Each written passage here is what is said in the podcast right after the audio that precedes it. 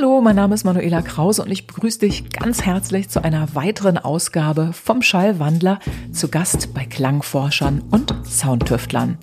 Okay, der Richtigkeit halber müsste es natürlich heißen zu Gast bei KlangforscherInnen und SoundtüftlerInnen. Ehrlich gesagt finde ich, das klingt ziemlich sperrig.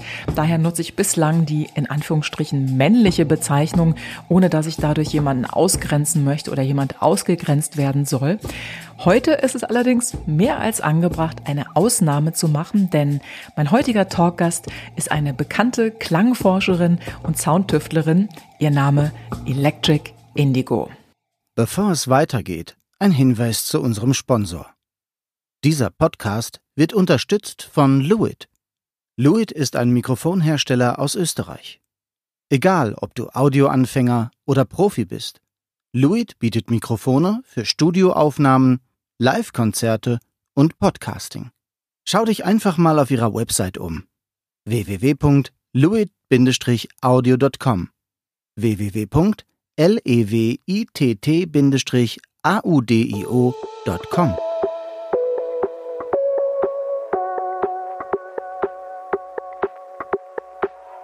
Susanne Kirchmeier, besser bekannt als Electric Indigo, ist eine der Grand Dames des Techno. Ihre Karriere startete die damals 24-jährige Wienerin 1989 und zwar als DJ für Jazz, Hip-Hop und Funk. Doch es dauerte nicht lange, da schlug ihr Herz für die Sounds von House Music aus Chicago und Detroit. Kein Wunder, es zog Electric Indigo nach Berlin. Drei Jahre lang, von 1993 bis 1996, arbeitete sie im legendären Hardwax Plattenladen, der in den frühen 90er Jahren maßgeblich an der Entwicklung der Techno-Szene in Deutschland beteiligt war und koordinierte dort den Vertrieb. Eigene Musik produziert und veröffentlicht Susanne als Electric Indigo ebenfalls seit 1993. Electric Indigo arbeitet als Musikerin, Komponistin und DJ. Heute steht ihr Name für die intelligente und eigenständige Interpretation von Techno und elektronischer Musik. In ihrer kompositorischen Tätigkeit interessiert sie sich besonders für die zeitlich-räumliche Platzierung fein ausgearbeiteter Klänge und Strukturen. Bekannt ist ihr Name jedoch nicht nur als DJ und Produzentin, sondern auch als Gründerin von Female Pressure – ein internationales Netzwerk für Künstlerinnen im Bereich elektronischer Musik, das sie 1998 ins Leben gerufen hat. Ich habe Susanne ja schon einmal für einen ausführlichen Gearchat interviewt, den ihr übrigens auf der Webseite von Bonido nachlesen könnt. Und darum habe ich zum Teil für dieses Gespräch an unseren ersten Talk angeknüpft. Dieses Mal haben wir uns im Sommer 2020 in Berlin getroffen und da gerade erst der erste Lockdown überstanden war, saßen wir vor der offenen Terrassentür. Ja, also falls es ab und an ein wenig rauscht, nicht wundern, das war bloß der Wind, denn an diesem warmen und sehr sonnigen Tag wehte ein ziemliches Lüftchen und wie immer fing auch diese Schallwandler-Unterhaltung mit einer ganz speziellen Frage an. Welche Beziehung hast du zu Mathe? Ah, ich ähm, liebe Mathematik. Also ich habe das auch immer gerne in der Schule gehabt, aber den fortgeschrittenen Stoff hatte ich nicht in der Schule, weil ich so nach, nach der, in Österreich nennt sich das Unterstufe vom Gymnasium, in eine kaufmännische Schule mit Abiturabschluss mhm. gewechselt bin und da habe ich dann statt Mathe dafür immerhin Informatik gehabt, ja, also mhm. also auch nicht schlecht. Aber ähm, Nö, Mathe fand ich toll. Also alles, was irgendwie sich so ableiten lässt und logische Zusammenhänge hat, erschließt sich mir tendenziell besser als äh, etwas, das keine, keine klaren Regeln hat mhm. oder so. Ich finde, Mathematik ist so ein, oft wie ein philosophischer Ansatz. Oder es gibt so Parallelen. Äh, Zur Philosophie? Ja, schon. Wo, sie, wo siehst du die? In einer möglichst allgemeingültigen Abbildung der Welt. Und das ist etwas, was Philosophie eigentlich auch gerne machen möchte, eine Beschreibung der Welt. Und mhm. äh, das sehe ich in der Mathematik auch. Und okay. außerdem finde ich Zahlen toll, ja. Mhm. Witzig. Ja. Wegen der Ordnung auch oder was ist das, was da so? Mag Weil sein. Zahlen an sich sind ja irgendwie abstrakt. Ich meine, das ist ja irgendwie. Also meinst du jetzt die Form oder die Bedeutung oder dass man Dinge addieren kann oder, oder was an der Zahl fasziniert dich? Ach, generell, äh, also es gibt Zahlen, die mag ich lieber als andere Zahlen zum mhm. Beispiel, äh, oder, oder man kann noch sagen Anzahlen. Ja? Mhm. Also ich kann, mir, ich kann mir Zahlen auch gut merken. Mhm. Es ist eigentlich wie eine, auch wieder so eine sehr prägnante, kurze Beschreibung äh, von etwas. Mhm. Auch sehr was, etwas sehr Allgemeingültiges. Mhm. Ähm, da aus irgendeinem Grund eine Affinität. Mhm, das ist ja cool. Ja. Ich dachte gerade, es gibt ja so, oder ich kenne viele Künstler, die schon gerne in ihrem künstlerischen Bereich arbeiten, aber wenn es dann zum Beispiel an die Buchhaltung geht, eher die Krise bekommen. So. Mhm. Und ich dachte, das dürfte ja dann für dich auch kein Problem sein oder so ein bisschen Steuer machen und Sachen zusammenzählen. Ja, da das ist wahrscheinlich nicht so eine Überwindung wie vielleicht für manch anderen, nee, für den das eher so, oh Gott, Zahlen nein, nein, nein, da hast du tatsächlich recht. Aber ich sehe das eigentlich, vielleicht hat es einen Zusammenhang, das kann schon sein, aber aber sowas wie äh, Ordnung in den Zetteln halten und in den Belegen äh, ist für mich jetzt unabhängig von Mathematik oder von mhm. Zahlen. Aber ich bin auch ordentlich, ja, das stimmt, mhm. das stimmt okay. auch. Ja, das, ist, das, ist auf jeden Fall eine gute Voraussetzung, wenn man weiß, wo welche Zettel sind. Da ist schon viel gewonnen. Mhm.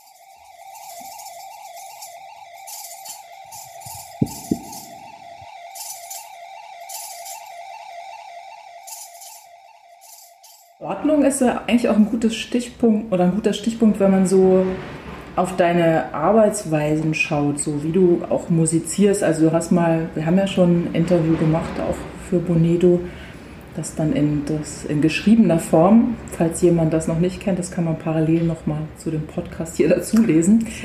Aber da hast du äh, gesagt, dass du generell auch gerne konzeptionell arbeitest. Und ich dachte gerade, wenn du dir vorher ein Konzept überlegst, nachdem du dann arbeitest, dann gibt dir ja das Konzept in gewisser Weise auch eine Ordnung vor, oder? Ja. Oder wie wichtig ist dann für dein kompositorisches Schaffen Ordnung und Struktur? Also das erleichtert mir das auf jeden Fall, ein, ein Ansatzpunkt oder ein Anfangspunkt, durch den sich dann weitere Anknüpfungspunkte ergeben und ich so einen Weg finde durch, durch die Unzahl an Möglichkeiten, die theoretisch vorhanden sind. Ordnung,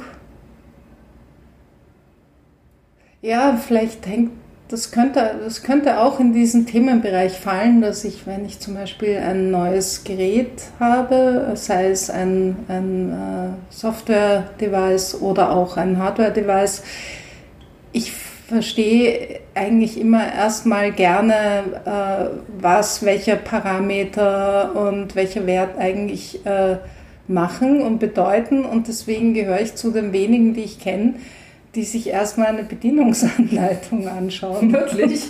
Also bevor du anfängst und mal intuitiv drauf losspielst, guckst du erstmal, ja. was im geschriebenen Text was da drin steht, was der kann. Echt, das finde ich voll cool. Ich hasse Bedienungsanleitungen.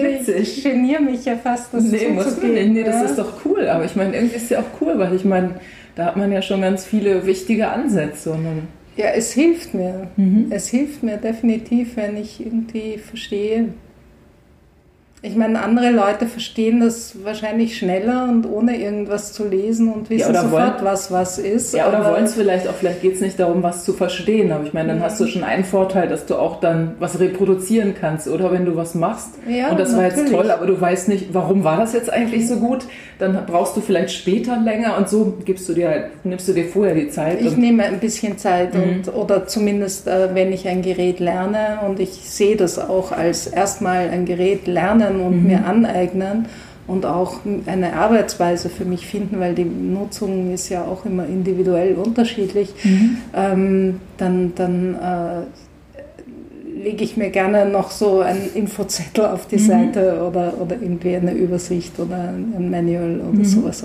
in der Art. Wenn ich an Musik arbeite und dann, dann bin ich eigentlich auch regelmäßig dabei, so ein Set wieder aufzuräumen und irgendwelche Aufnahmen zum Beispiel zu benennen. Ja? Mhm. Und die meisten meiner Freundinnen und Freunde, die, die drücken einfach auf Aufnahme und, und haben halt, wenn sie auch mit, mit Live arbeiten, ja, hunderttausende Files, die irgendwie 000 und dann eine Zahl Audio heißen. Mhm. Dann findet, man, heißen, dann findet man aber nichts wieder hinterher auch, oder? Ja, außer man findet das richtige Set. Ja. Mhm. Aber, aber bei mir, ich benenne dann irgendwie diese ganzen Aufnahmen und mhm. Also ich bin da, ich bin tendenziell ziemlich systematisch und mhm. ordentlich und das hat mir auch einfach diese, diesen ganzen Aufbau der Female Pressure Datenbank mhm. äh, sehr äh, erleichtert oder, mhm. oder das, das ist kein Zufall, dass ich jetzt mit sowas so angefangen habe, weil, mhm. weil das, das liegt mir einfach und das geht mir auch extrem schnell von der Hand. Mhm. Für andere Leute ist sowas mühsam und sehr zeitaufwendig mhm. und äh, für mich geht das nebenher und mhm. sehr schnell. Cool. Auf Female Pressure kommen wir auf jeden Fall gleich auch. Ich wollte noch eine Frage stellen, jetzt zu dem, weil du gesagt hast, dass du alles benennst und bist jetzt seit so vielen Jahren auch machst du Musik und, und, und am Rechner und hast immer wieder neue Projekte und, und ob du dann, oder die Frage ist, so wie es aussieht mit so einem archivarischen Ansatz. Also hast du zum Beispiel ein Musikarchiv, wo du dann auch so rückblickend nochmal auf alte Projekte zu, zugreifen kannst und auch ähm, dort alles schön ordentlich benannt, dass du weißt, wo was ist. Also ehrlich gesagt, äh, ich, ich habe eine Festplatte, die ich sozusagen als Archiv verwende, aber nur damit ich den alten Kram aus dem Blickfeld bekomme. Mhm. Und will den aber auch nicht ganz wegschmeißen. Mhm. Ähm, Deswegen ist es so ein, ein Kompromiss und es landet halt auf einer externen Festplatte und das ist dann mein Musikarchiv, das ich aber nie wieder anschaue, normalerweise. Mhm, okay. Es ist ganz selten, dass sich da irgendein Anlass auftut, okay. wo ich das wieder aufmachen muss. Aber äh, was mir hier auch Robert immer wieder nahelegt und was ich jetzt tatsächlich auch anfange, ist endlich so ein, eine, eine eigene Library an Drum Sounds zum Beispiel zu erstellen. Weil ich bis jetzt immer so ähm, halt für ein Projekt eine Reihe von Klängen äh, gebaut habe und beim nächsten Projekt fange ich wieder bei Null an ah, okay. oder beim nächsten mhm. Track fange ich wieder von mhm. Null an. Und äh, ja, also ich bin jetzt tatsächlich zum ersten Mal dabei und ich habe jetzt irgendwie schon x äh, Kickdrums äh, generiert und, mhm. und aufgenommen und mal schauen, ob ich da jetzt wirklich irgendwie das fortsetze und so mhm. systematisch mir so meine eigene Samplebank mhm. Zumindest für Drum Sounds erstelle. Mhm. Ich bin überzeugt davon, dass es sinnvoll ist. Ähm, also du hättest dann praktisch dein eigenes Klangarchiv schon zur Verfügung. Du müsstest nicht immer wieder neue Sounds komplett für genau, Projekt genau, generieren. Ne? Genau. Und, äh, oder kann dann auch wahrscheinlich schneller arbeiten und so. Aber ich habe es noch nicht wirklich jetzt in meine Arbeitsweise integriert. Mhm. Äh, aber ich bin dran.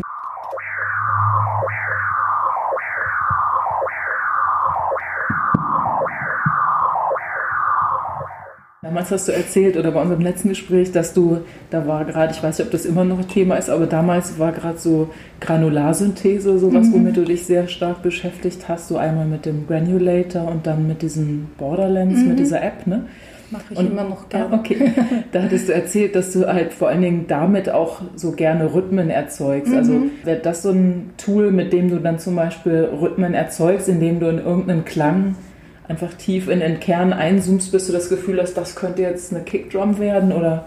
Nö, ich habe gerade mein, ähm, oder nicht gerade, es ist eh schon ein, ein Weilchen her, also über ein halbes Jahr, mein erstes kleines Modularsystem. Okay, cool, hast du das zugelegt? Ich habe es geschenkt bekommen. Okay, wow, cool. Und äh, es ist im Prinzip, es ist eigentlich so ein, ein, ein ein Modul, das sich speziell zum Erstellen von Drum Sounds eignet mhm. und ein toller Filter, der irgendwie sehr spannende Sachen machen kann und ein, ein LFO und dann halt noch so ein, so ein, so ein Utility-Device, einfach ein Multiple, um mhm. irgendwie Signale raus und rein zu kriegen und der vervielfachen zu können. Wie kann ich mir das vorstellen? Schon so ein Teil, wo du eigentlich die ganze Zeit stöpselst und dann drehst, oder? oder? Es ist in einem kleinen Case, es ist mhm. wirklich irgendwie so äh, sehr handlich. Also mhm. es hat ungefähr ein bisschen über 20 Zentimeter Breite mhm. und ist halt so Modulhöhe mhm. und, und äh, das steht bei mir am Tisch. Ich verbinde es mit meiner, meinem Audio-Interface. Mhm. Und da kannst du die Sounds dann aufnehmen. Das heißt, du generierst an dem Gerät genau. Klänge und wenn dir was gefällt oder du nimmst vorher, schneidest mit und dann kannst du dir da wieder was rausschneiden, was gut war. Genau. Mhm. Und so mache ich jetzt gerade meine Drum-Sounds. Aber im mhm. Zuge dessen und mit dem LFO, das macht ja dann auch sehr schnell irgendwie Spaß und da entstehen dann auch schnell so halbfertige Sachen oder wo zumindest irgendwie mal ein Rhythmus da ist. Mhm.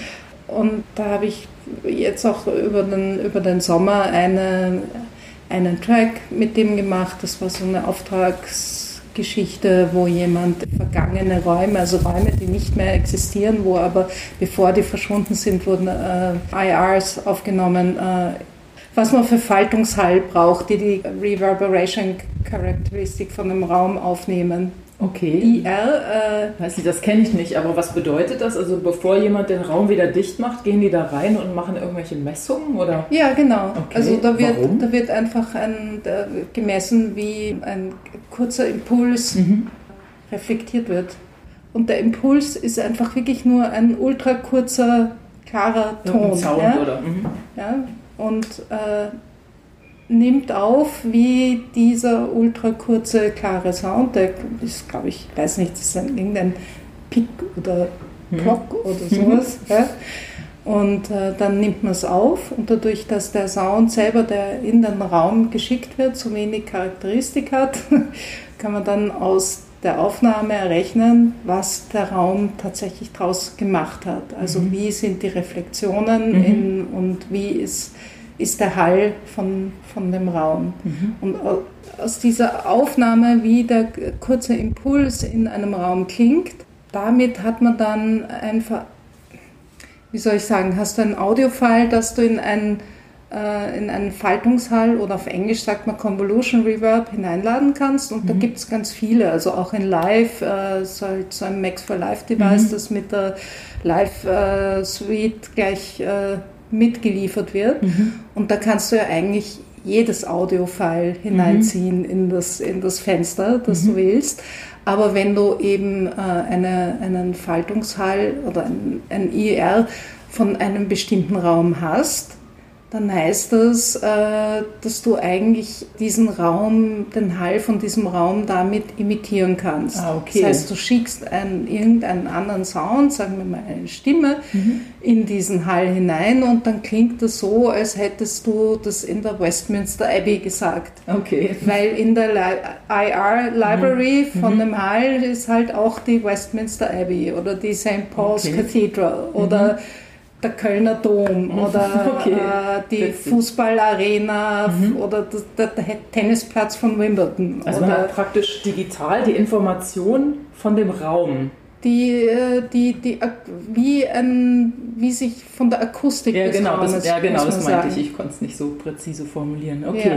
Spannend. Und du genau. hast jetzt für das Projekt praktisch von Räumen, die es jetzt nicht mehr gibt, solche. Da wurde ich gefragt, solche ob Impulspfeile ich, bekommen, oder? Ja, ob ich, ein, ob ich ein Stück zu dieser Compilation beitragen möchte. Ähm, das ist eben eine ganze Serie, die beschäftigt sich mit Räumen, die es nicht mehr gibt. Und mhm. eine, einer dieser Räume, äh, wofür Sie mich gefragt haben, ist die sogenannte Postgarage in Linz. Mhm. Und da habe ich auch einmal live gespielt. Das heißt, die kenne ich. Das ist halt so eine gleich neben dem Bahnhof. Die gar nicht mehr. Da in Linz ist abgerissen ah, worden. okay, das genau. wusste ich nicht echt. Das war so ein toller Raum. Na, eben. Krass. Okay, also es geht um Räume, die ja, es nicht okay. mehr gibt. Mhm. Und irgendwer hat, bevor die abgerissen wurde, eben diese, diese IRs aufgenommen. Okay, wow, das ist ja cool.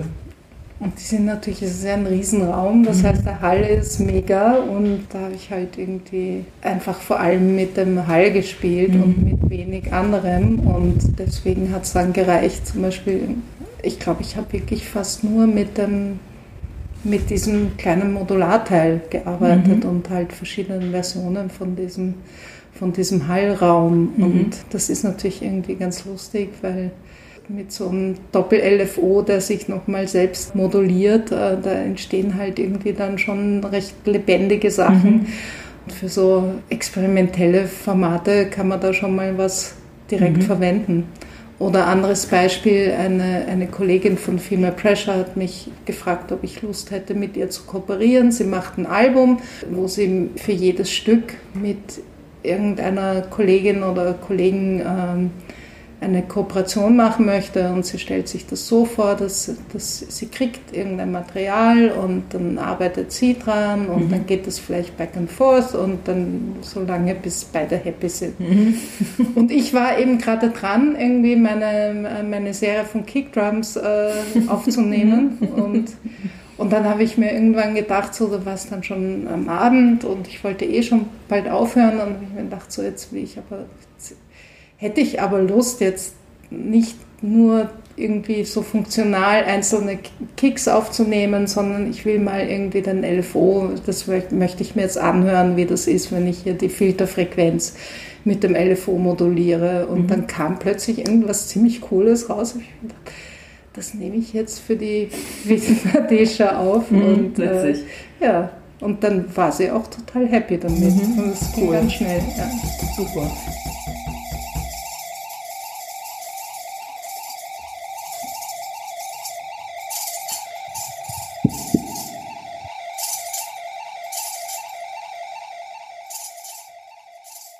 Jetzt so die Zeit, wo jetzt so Lockdown war, da war ja auch so mit Auftritten und so nicht so viel. Hast du die Zeit, so konntest du die für dich irgendwie nutzen, um auch an irgendwas anderem noch weiterzuarbeiten oder arbeitest du gerade aktuell an was, was weitergeht? Ähm, tatsächlich habe ich einige Sachen gemacht. Ich hatte irgendwie ein paar Leute mich nach Remixen gefragt oder auch dieses mit den nicht mehr existierenden Räumen, mhm. dieses Projekt so, so anfragen. Habe ich, habe ich jetzt in, in der Lockdown-Zeit irgendwie eins nach dem anderen mhm. abgearbeitet, sozusagen. Okay. Der Grund, warum ich frage, ist, weil auch wieder beim letzten Gespräch, da hattest du gesagt, dass du eigentlich, um mal so wirklich kreativ sein zu können, dass mhm. du halt immer so eine Phase am Stück bräuchtest, wo keine mhm. Ablenkung von außen ist und ja. da du ja sonst auch sehr viel reist und immer viele Stimmt. Auftritte, dass du oft nicht so in diesen Schaffungsprozess, ja. wo du halt so wirklich am Stück länger eintauchen kannst. Ja. Und da dachte ich, wenn das dass das für, ja in dem Fall ja auch so ein Geschenk gewesen sein könnte, diese Zeit. Das stimmt schon und teilweise konnte ich das auch nutzen, aber ich war nicht so rasend produktiv, muss ich gestehen. Also es war nicht so, dass ich jetzt irgendwie die ganz, die, das ganze halbe Jahr irgendwie nur da äh, mit Musik machen verbracht hätte und mhm. da irgendwie nur die Zeit an sich, nur Zeit, die plötzlich zur Verfügung steht, ist es ja auch nicht. Ne? Man muss ja auch irgendwie inspiriert sein. Und oft ja. ist es ja auch so ein, dadurch, dass man unterwegs ist und auch Auftritte hat oder Leute trifft, das sind ja auch oft die entscheidenden Impulse, die mhm. dich dann wieder bewegen, irgendwas ja, auszuprobieren. So, so ist so, es, ne? ja. Das ist so ein, so ein, ein Wechselspiel natürlich. Mhm. Aber trotzdem habe ich schon ein bisschen mehr gemacht, als ich vielleicht, äh, weiß ich nicht also es ist schon ein bisschen was weitergegangen, mhm. aber jetzt äh, keine ganz neuen Projekte mhm. irgendwie aus dem Boden gestampft. Das auch nicht. Eine Sache wollte ich noch zu deinem kompositorischen fragen. Da hattest du gesagt, so was dich interessiert, ist vor allen Dingen so diese zeitlich-räumliche Platzierung mhm. von Klängen und mhm. Sounds. Kannst du selber noch mal erklären, wie du das gemeint hast? Ja, ich habe das vor allem eigentlich im Hinblick auf Mehrkanalkompositionen äh, okay. gemeint. Okay, alles klar. Wo man, wo man Sachen halt ganz, ganz klar im Raum platzieren kann. Das heißt, wenn ich jetzt dann zum Beispiel die Musik über den Kopfhörer höre, ob der Sound eher irgendwo von da hinten kommt und, und sich dann dahin bewegt oder ob der unten rechts klingt oder was sowas oder ja, sowas in der Art nur das mit dem Kopfhörer muss man da weglassen okay. weil Kopfhörer sind ja nur zwei Klangquellen. Ja, okay, ja, aber man kann natürlich auch im Stereofeld Klänge sehr gut im, im Stereo Image also du kannst schon entscheiden wo der eigentlich hin muss oder genau oder ob er irgendwie sehr nahe und präsent klingt oder ob er irgendwie weit, so. mhm. weiter hinten okay. oder ob er sich bewegt irgendwie mhm. von nahe nach weit weg mhm. oder sowas in der Art. Aber bei Mehrkanalgeschichten ist es ja, ist es ja noch mal räumlicher. Also da,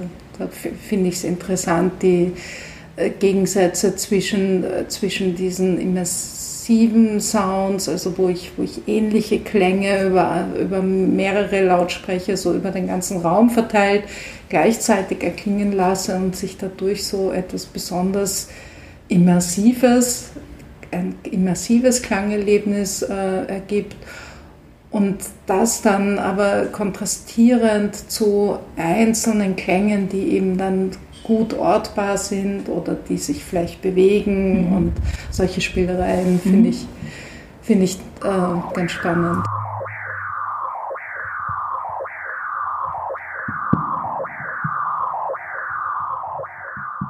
Uns mal über Female Pressure sprechen, weil du hast ja, ich weiß gar nicht mal wann, irgendwann in den 90ern hast du das angefangen, ne? Ja. dieses Netzwerk.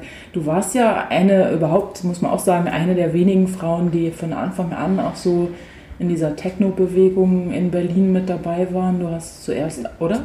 Das sehe ich ja ein bisschen anders. Ja, also von außen wirkt das so. Also man hat immer ja. das Bild, okay, dann kommst du an und, und bist halt im Hardwax und, mhm. und dann hast du angefangen ja, selber aufzulegen. Und genau. ich meine, es gab zu der Zeit, es gab eigentlich kaum Frauen, die aufgelegt haben. Ich meine, ich war auch von Anfang an der 90er hier und habe das so mit. Es waren einfach total wenig Frauen. Und, und du warst schon so eine der ersten, die da auch auch immer wieder an verschiedenen Stellen präsent war, mhm. nicht mal kurz aufgeploppt ist, sondern mhm. die eigentlich so konstant immer wieder dabei ja. war.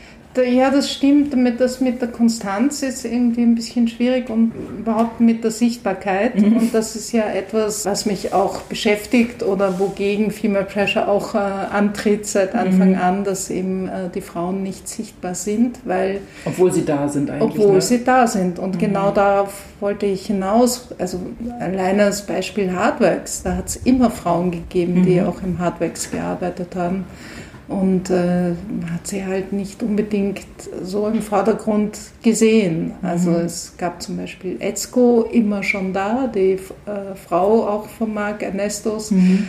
Die hat halt immer die ganzen New Yorker House-Labels, die war zu, immer zuständig viele Jahre lang für den Einkauf. Also sie hatte da auch auf jeden Fall das Know-how und, und, war da drin, steckte da in dem Sound drin. Ne? Natürlich, total kannte mhm. alle Leute, kannte alle Artists und so weiter und so fort. Aber mhm. man hat die halt selten im Laden gesehen, mhm. also als Kundin oder Kunde. Mhm. Desgleichen ist mir auch schon auch in, für andere Felder aufgefallen oder, oder wird immer wieder auffällig. Was ist ich zum Beispiel, ähm, wie heißt dieser Film, der da irgendwie, glaube ich, letztes Jahr rauskam über die Programmiererinnen von ENIAC, die äh, wie auch immer, die äh, zum Beispiel auch in der Computerwissenschaft und mhm. im, im, im, Programmieren von Software mhm. waren es anfangs vor allem Frauen, die mhm. das gemacht haben, weil das eher so ein Image von Sekretärinnenarbeit mhm. hatte, das Code schreiben. Mhm das war halt abtippen, ja? das mhm. war so Tippsenarbeit. und dann wurde es irgendwann äh, verbunden mit zukunftsweisend und, und Renommee. Und, und dann, dann waren die hat, Frauen raus. hat sich die Balance geändert. ja? Und, mhm. und, man hat diese Frauen nicht genannt. Da gibt es mhm. eben diesen einen der ersten oder den ersten Supercomputer, ENIAC, und der wurde von fünf Frauen programmiert. Und da sieht man irgendwie zwei Wissenschaftler mit Namen, stellen ENIAC vor. Daneben stehen die Frauen, die ihn programmiert haben. Die sind auf dem Foto zu sehen und werden nicht genannt. Die haben okay, keinen krass. Namen. Mhm. Ja. Also solche Phänomene gibt es einfach in jedem Feld. So durch, das ne? zieht mhm. sich durch. Wie mhm. wird die Geschichte geschrieben? Was ist der Kanon? Wer sind die wichtigen Artists? Also das sind so viele Themen, die da ineinander greifen. Das Problem ist halt, dass halt auch den, an den Stellen, wo diese Geschichten wiederum geschrieben werden oder die so dann Entscheidungen treffen, halt auch ja, überwiegend Männer sitzen, die es dann, weiß ich nicht, anscheinend nicht wichtig genug finden, Oft. Oder vielleicht auch die Sensibilisierung speziell früher, sage ich mal in Anführungsstrichen, noch nicht so war, weil heute hat man ja zumindest den Eindruck, es ändert sich so nach und nach. Also zum Beispiel, ich habe gerade Asset Pauli interviewt und der war der Erste in der ganzen Reihe, der gesagt hat, er findet es total komisch, ist ja noch überhaupt keine Frau dabei. Also dem ist das aufgefallen und hat es auch formuliert. Ja. Das fand ich ganz schön, weil sonst meistens merkt es ja nicht mal jemand, ja. wenn da eigentlich nur Männer sind und keine Frauen. Ja, gut, es ist aber jetzt so ein breites Thema und mhm. das nicht erst seit 2020, ja, sondern spätestens, spätestens seit MeToo und äh, mhm. eigentlich davor schon. Also es, es gibt ja immer wieder diese Wellen, wo äh, medial an allen Fronten äh, darüber gesprochen wird. Oder, und dann gibt es schon seit den 90ern irgendein äh, äh DJ Magazine, äh, ist letztens wieder das Cover aufgepoppt, da, da, sieht man die Heather Hart aus New York, DJ-Frau aus den 90er Jahren, mhm. die im Sonic Groove auch gearbeitet hat. Sie ist am Cover und dann steht, die, die, the claim is, the future is female und mhm. so. Also das das kommt in Wellen und dann wird es wieder vergessen und dann kommt wieder irgendwer, denkt sich gerade, ah ja, hip, äh, es gibt ja die fünf besten Female DJs und so und dann wird das wieder als, als, als so, so eine Ausnahmescheinung mhm. hingestellt. Und das finde ich nicht richtig, weil das stimmt nicht. Und deswegen finde ich es auch nicht richtig, wenn man mich jetzt als die einzige oder eine der ganz wenigen, äh, die da damals schon aufgelegt hat, bezeichnet. Mhm. Dann warst du zumindest eine der wenigen, die das Glück hatte, schon sichtbar zu sein. Ich war oder? sichtbar, aber ich war, ich war natürlich keine Ausnahmeerscheinung. Und natürlich hat es vor mir andere auch gegeben, die, die äh, schon aufgelegt haben. Und es, es gab während der ganzen Zeit auch Frauen in der Szene, die halt irgendwie auch dann in verschiedenen Feldern gearbeitet haben. Teilweise auch Clubs betrieben haben und sich sonst irgendwie nützlich gemacht haben mhm. und, und, und, die, und die, ganze, die ganze Kultur da zum Blühen gebracht mhm. haben. Ist dir das dann damals schon aufgefallen? Also war das einer der Gründe, warum du Female Pressure überhaupt ins Leben gerufen hast, weil dir halt aufgefallen ist, dass da Frauen sind, aber die eigentlich nicht auftauchen oder oder hast du so Anfeindungen gespürt, jetzt als Frau auch da unterwegs sind? Oder ist das nochmal ein anderes Thema vermutlich? Ein bisschen also, anderes hm. Thema, aber, aber was ich, Female Pressure ist in Wirklichkeit die Antwort auf eine ständig wiederkehrende Frage, ob es denn noch andere Frauen gäbe, die sowas machen. Mhm.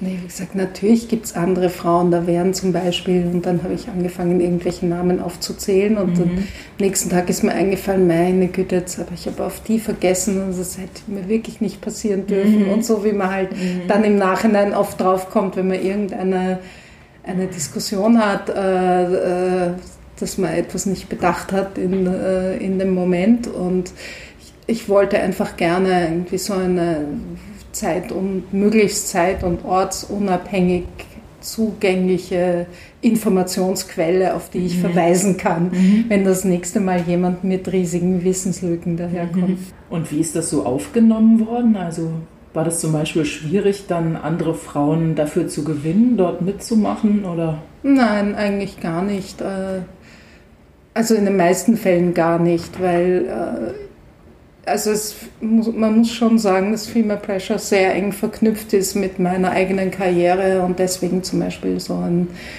ein, ein äh, überproportional großer Anteil an österreichischen DJs da drinnen ist mhm. in der Datenbank mhm. und DJs aus Deutschland und aus Berlin, einfach weil das so meine Hauptwirkungsfelder mhm. auch sind. Also eigentlich auch wieder ein eigenes Netzwerk.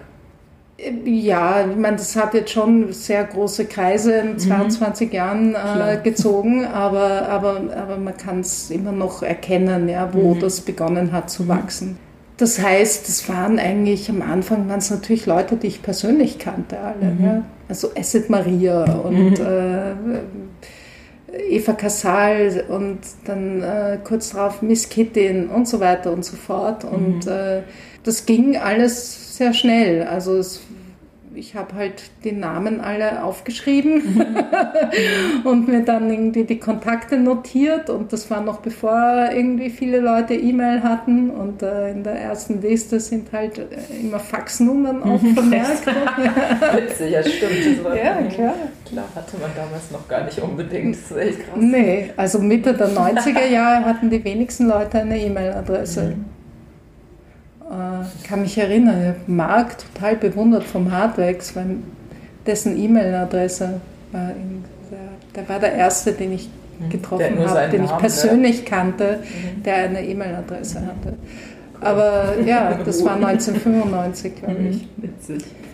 Aber äh, ja, und, und natürlich mit dem immens rasch wachsenden Zugang, den die Leute zu, zum Internet hatten, mhm. hat sich das natürlich auch total verstärkt und, und erleichtert. Mhm. Aber also wenn ich, ich jetzt persönlich irgendwie befreundet bin mit einer, die meisten haben das eigentlich schon ganz gut gefunden, weil das auch alle, die ich kenne, haben das ja auch die ganze Zeit gehört. Ja. Mhm. So, ach, das ist ja wirklich erstaunlich, dass du, ja, wie machst du denn das als Frau? Mhm. So, als, als wäre das jetzt irgendwie ein Hinderungsgrund, mhm. ja, dass man da irgendwie zwei Platten gleichzeitig laufen lässt. Ja, oder überhaupt sich auch dafür interessiert so. Also ich hatte ganz oft so das Gefühl, dass dann auch gerade speziell aber von anderen Frauen, die so nicht drin, die es halt voll komisch fanden, dass man da in solchen Themen so drin steckt. Ist das was, was du auch so erlebt mhm. hast, dass du eigentlich so aus dem Umfeld Leute das sonderbar fanden oder, oder auch Widerstände so? Nee, also die, die einzigen Widerstände oder das, was frustrierend war, waren, waren dann eher so beleidigende Kommentare, die auch noch nett gemeint waren. Die, das haben auch alle gehört. Also für eine Frau wirklich gut. Das ist genau das, was man hören möchte. Ich weiß nicht, wie, wie, krass, wie, wie, ticken, wie ticken die Leute, dass sie glauben, dass so eine Frau erstmal grundsätzlich ein niedrigeres Level hat und deswegen, wenn die irgendwie so halbwegs gut ist, dann muss man da schon irgendwie Beachtung zeigen. So, ich meine, das ist, es ist so abwertend, dass es äh, echt haarsträubend ist und ich fürchte, das hat sich immer noch nicht aufgehört. Also mhm. das passiert immer noch mir nicht mehr. Ich bin einfach schon zu alt dafür. Aber ähm, es kommt auch immer darauf an, wo, weil das sind auch nicht alle Länder und alle Städte und alle mhm. Clubs irgendwie Klar. gleich fortgeschritten. Mhm. Ähm, naja. Dann je nachdem, in welcher Szene und, und wie bewusst und sensibilisiert die mhm. Leute auch sind. Ne? Da sind immer noch eklatante Unterschiede, aber generell ja und Anfeindungen, meine Güte, jedes mhm. feministische Projekt wird auch angefeindet, mhm. das ist ganz klar.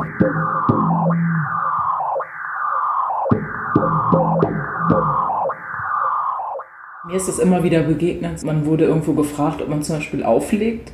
Und dann wurde man immer angekündigt als DJ. Und das fand ich immer ganz schlimm so. Entsetzlich. Also geht ja auch so, oder findest auch nicht so Aber es gibt ja auch Frauen heutzutage, die dann selber das von sich sagen. Ja, das, das aber es sind nicht sehr viele. Das, also es ist ja eigentlich nicht genderspezifisch, es ist eigentlich völlig wurscht, was man für ein Geschlecht hat. Es wird natürlich in dem Moment wichtig, wenn speziell eine Gruppe immer diffamiert wird. Aber eigentlich ist es ja total, es hat ja nichts damit zu tun, du legst ja nicht die Musik auf, weil du eine Frau bist, sondern weil du die Musik toll findest. Naja, ich meine, ich, ich rede dann auch von einer Journalistin, wenn es eine Frau ist mhm, und einem klar. Journalisten, wenn es ein Mann ist. Das Problem mit diesem Unwort ist, dass es ein, eine grässliche, geschmacklose Verballhornung ist. Mhm. Das stört mich dran. Nicht, dass es dass man vielleicht versucht, eine weibliche Form zu finden. Aber die ist ja nicht weiblich. Es also ist Disc-Jockey ist ja auch erstmal neutral. Genau. Das ist ja nicht ist ein DJ ist ein Akronym, mhm. also eine Abkürzung hat gar keine Endung. Ja? Mhm. Aber das ist ja eine witzige Endung, äh, mhm. quasi eine pseudo-feminine Endung. Und der Anklang ist selbstverständlich von Tarzan und Jane oder mhm. Jane halt als XY Frauenname. Und das mhm. ist einfach unpassend. Das ist, äh, ich finde es wirklich geschmacklos und ärgerlich. Ich weiß auch, dass es ein paar Kolleginnen gibt, die darauf bestehen, weil sie unbedingt in quasi ihre, ihrem Titel eine weibliche Form wollen finde ich dann auch irgendwie ein bisschen schlechten Geschmack, aber äh, es ist, ist deren Wahl. Mhm. Leider hält sich das extrem hartnäckig und passiert mir noch immer, mit aller Regelmäßigkeit, vor allem bei Journalistinnen und Journalisten. Vor allem auch von seriösen Medien, wie zum Beispiel Echt? dem ORF. Okay, krass. Wirklich? Die reden mich alle als DJ an und das sage ich in jedem Interview, das ich in den letzten Jahren hatte. Wirklich coole, intelligente, gebildete Frauen und und auch manchmal Männer, die mich da interviewen. Und dann muss ich jedes Interview damit Aber anfangen, bitte sprich mich nicht so an, weil ich hasse mhm. diesen Ausdruck. Und ich finde ich ihn blöd, weil, und dann fange ich wieder die ganze Litanei ja, okay. an. Ja, krass, das wusste ich nicht. Mhm. Aber woher kommt das? Also jetzt gerade bei so öffentlich-rechtlichen, wenn du sagst, so Leute, wo du eigentlich denkst, die sind cool und haben natürlich auch einen gewissen Background und Know-how. Woher kommt das? Wie kann sich sowas so festsetzen? Oder ist die, das einfach die schnappen eine, das eine Desensibil Also sie sind einfach nicht dafür sensibilisiert. Nein, auch, sie wollen besonders sensibel sein. Ach so, sie wollen korrekt genau, sein okay. und die weibliche Form okay. und denken sich, das mhm. muss die, die korrekte weibliche Form sein, weil eine andere gibt es ja nicht. Mhm. das ist echt krass. Es ist fürchterlich. Mhm, vor allem, wenn man bedenkt, ich meine, wir haben jetzt 2020. Na, und, der erste, von dem so ich dieses beschissene Wort gehört habe, war Dr. Motte im Hardworks. Wirklich? Das muss irgendwie, was weiß ich, 94 oder 95 gewesen sein. Und alle klopfen sich auf die Schenkel und kriegen einen Lachkrampf. Ja? Die Jungs natürlich. Ja, klar. Ich nicht. Mir haben sich damals schon die Zehennägel aufgerollt und das hat sich seitdem nicht geändert.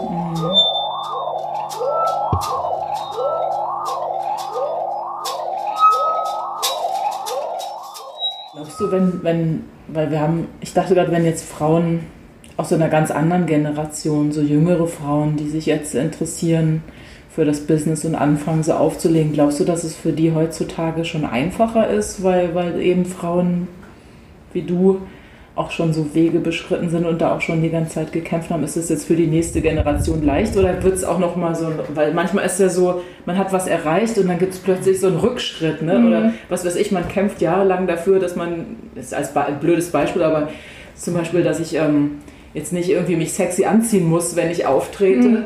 Und dann kommt die nächste Generation von, von Frauen, die auflegen, die dann halt nackt auf der Bühne stehen. Mhm. Das ist jetzt nur fiktiv, aber so solche Dinge passieren ja dann und gibt es ja auch tatsächlich. Aber so glaubst du, dass es für Frauen generell jetzt, wenn man jetzt anfangen würde aufzulegen, was leichter ist als damals oder sind es eigentlich die gleichen Themen und Widerstände, mit denen man zu kämpfen Ach, hat? Tatsächlich, ich glaube sowohl als auch. Ich glaube, mhm. es ist leichter, aber es sind trotzdem noch die gleichen Widerstände mhm. und Themen, mit denen man zu kämpfen hat. Ähm, aber es ist, wie vorher schon erwähnt, wirklich auch nicht zu vergessen, wo findet das Ganze statt, in welchem Kontext mhm. und an welchem Ort und in welchem Land. Weil da, da gibt es schon, denke ich, gravierende Unterschiede. In, in Berlin würde ich vermuten und hoffen, dass es sehr viel leichter ist. Mhm. Kommt auf den als, Club vielleicht an. Als, als in irgendeinem, keine Ahnung, Kiezloch in Kitzbühel oder so. Das auf jeden Fall. Zum Glück. Ja. nee, äh, aber ähm, kommt auf die Umstände an. Mhm. Oder in, also da fällt mir jetzt wieder eine kleine Anekdote ein es ist schon ewig her, ja. es muss ungefähr 20 Jahre her sein, habe ich in Wien auf einer lustigen Party aufgelegt und da war ein Mädchen, die war, die ist mir aufgefallen, weil die hat so süß getanzt und die war so begeistert und sah so entzückend aus. Und dann kam die her und hat irgendwie völlig begeistert, also als ich aufgelegt habe, und dann mhm. kam sie zu mir und hat völlig begeistert gesagt, so, wow, I never saw a female DJ before in my life. Mhm. Und dann habe ich so quasi rhetorisch gesagt, wo, komm, na, wo kommst du denn her mhm. auf Englisch? Und dann sagt sie Usbekistan.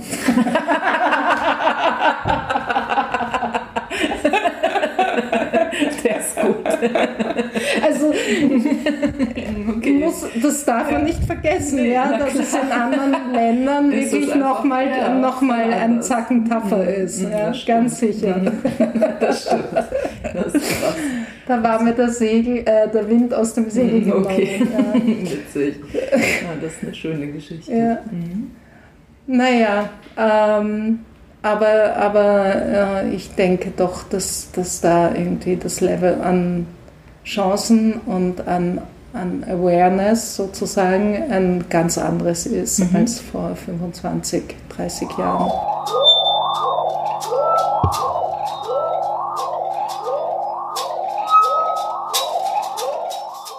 Bevor es weitergeht, ein Hinweis zu unserem Sponsor. Dieser Podcast wird unterstützt von Luit.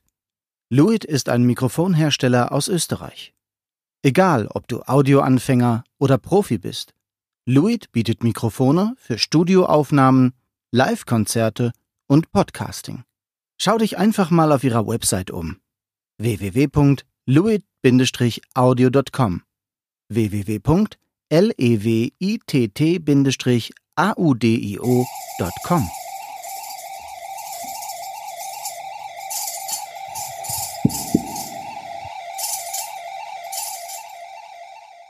Wenn du jetzt so jungen Frauen, die sich interessieren und auch so, ich sag mal, in deine Fußstapfen treten wollen, wenn du denen irgendwie so ein paar Tipps mit auf den Weg geben könntest, was wäre so das Erste, was du ihnen sagen würdest, was ja. so wichtig ist, um auch so in dem Business so einen Weg zu machen und zu bestehen? Ja, ich würde tatsächlich äh, Frauen oder jungen Männern oder welches Geschlecht auch immer keine geschlechtsspezifischen Tipps geben, sondern das mhm. sind all, ganz allgemeine Tipps. Mhm. Ähm, der, das Wichtigste, finde ich, ist einen spezifischen Musikgeschmack zu entwickeln. Das mhm. heißt, wirklich viel äh, zu hören und, und am besten auch ähm, da zu hören, wo man selber gerne spielen möchte oder äh, präsentieren möchte, sprich in Clubs oder auch in, zu Konzerten zu gehen mhm. und äh, so am daran, daran zu feilen, was man mag und warum und vielleicht auch vergleichen mit anderen Sachen und mhm. was ist wichtig und was ist nicht so wichtig und was motiviert einen und was motiviert einen nicht und warum und so. Das ist eigentlich immer ganz gut, wenn man sowas weiß, aber in erster Linie ist wirklich irgendwie so ein Repertoire zu entwickeln und einen spezifischen Geschmack zu haben und äh, ich finde es gar nicht notwendig, jetzt irgendwie unbedingt alles abzudecken, was am populärsten ist, weil mhm. das machen normalerweise genug andere. Mhm. Da gibt es auch Spotify-Playlisten.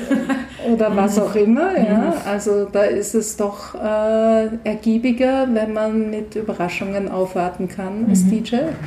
Äh, aber das ist eher so eine Grundvoraussetzung, ja? so, ein, so ein wirklich lebendiges und intensives Interesse an Musik. Ähm, was extrem hilfreich ist, ist, wenn man DJ sein möchte, ähm, die eigenen Mixes aufzunehmen mhm. und selber aufmerksam und kritisch zu hören und mhm. zu schauen, was kann man besser machen oder was gefällt einem selber mhm. nicht so gut. Ähm, Speziell wahrscheinlich auch dann so Übergänge oder passt das, holpert es da noch oder warum ist der genau. jetzt gut gelungen? Oder auch manchmal ist ja auch so eine Energiefrage. Ein Track Absolut. ist total energetisch und plötzlich bricht es dir weg, wenn ja. dir das auf dem Dancefloor passiert. Genau. Sind die Leute ist, vom Tanzboden verschwunden. Ja, wenn man das mit Absicht macht, ist es ja gut. Aber mhm. wenn man es eigentlich nicht beabsichtigt mhm. hat, ist es, ist es sehr peinlich. Ja. Was auch wirklich extrem hilfreich ist, auch wenn man unter Anführungszeichen nur auflegt, ist äh, so ein paar Grundbegriffe der Musiktheorie äh, zu kennen und einordnen zu können. Also zu wissen, was ein Takt ist, äh, mhm. was, äh, was es mit Tempo auf sich hat, äh, wie sich die Abspielgeschwindigkeit auf die Tonhöhe auswirken kann oder nicht. Mhm. Äh, das heißt, wenn ich schneller mache, dass es höher klingt. Mhm oder warum es das nicht tut, wenn man mit CD-Jazz spielt zum Beispiel, mhm. äh, da kann man ja so einen Knopf drücken und mhm. dann bleibt die Tonhöhe immer gleich, auf welchem Tempo.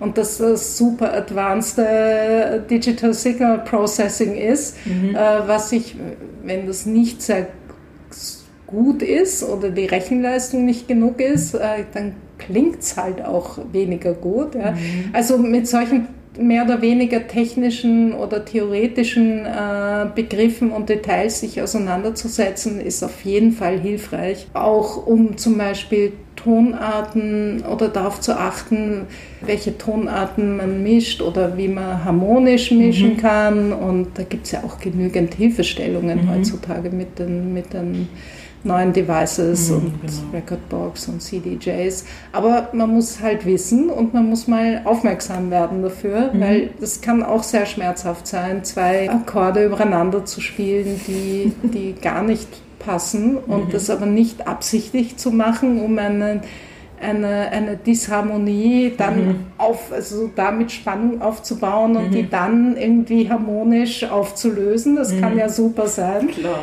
Aber wenn man das nicht Was? absichtlich mhm. macht, das passiert dann plötzlich und dann, dann alles nur weh. Hilfe, was ist das denn? Ja. Mhm.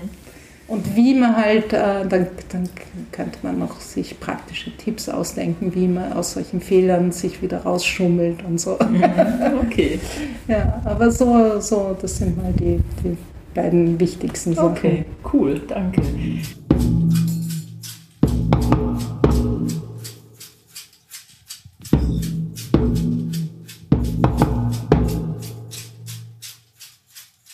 Electric Indigo zu Gast beim Schallwandler. Wenn du noch mehr zu Susannes Arbeitsweisen und über ihr Equipment erfahren möchtest, dann schau dir doch noch den Gear-Chat an, den ich mit ihr geführt habe.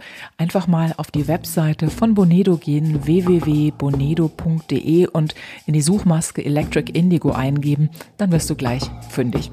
Ich sage an dieser Stelle danke für dein Interesse und fürs Zuhören. Mein Name ist Manuela Krause. Bis hoffentlich ganz bald wieder. Ahoi und viele Grüße aus Berlin.